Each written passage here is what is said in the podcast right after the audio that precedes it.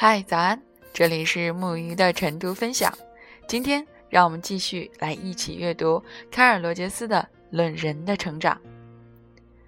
这已经是第六章了，题目是“个人中心取向的基本理念”。我今天读的内容不是很多，这一部分内容大部分是为了支持个人中心取向，卡尔·罗杰斯先生所罗列的一些证据。其中有很多呃教育学者的论点，还有一些实际的例子。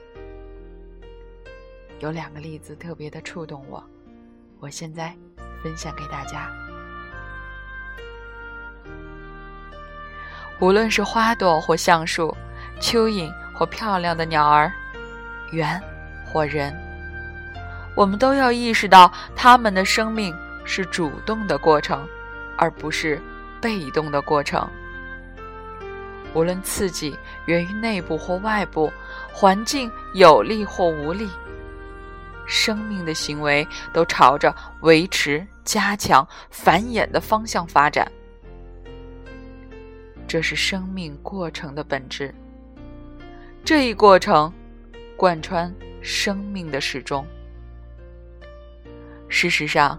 这一整体的定向过程存在与否，能让我们分辨一个已知的生物活着还是死亡。最后这句话有没有让你想到那个非常著名的问句：活着还是死亡？来听听这第二个例子吧。记得冬天储藏的土豆吗？它们总会发芽，不同于春天种在土壤中那种绿色的，这是淡白色细长的小芽。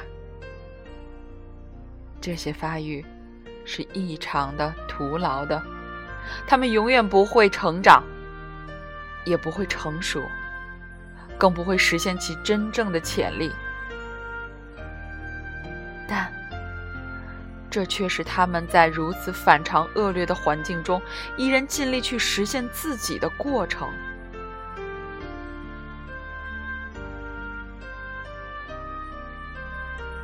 其实，任何知识的内容，从吸收到真正的理解、坚信，一定会有一个漫长的思考过程。只有甄别、融合，才能收获。属于自己的那份智慧。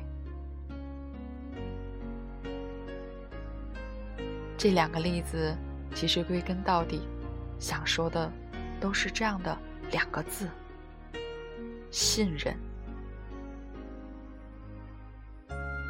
我们要相信，相信所有的人，所有的生物，都会有着这样的过程。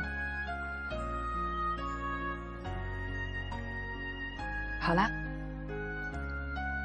又是一个新的一天。早安。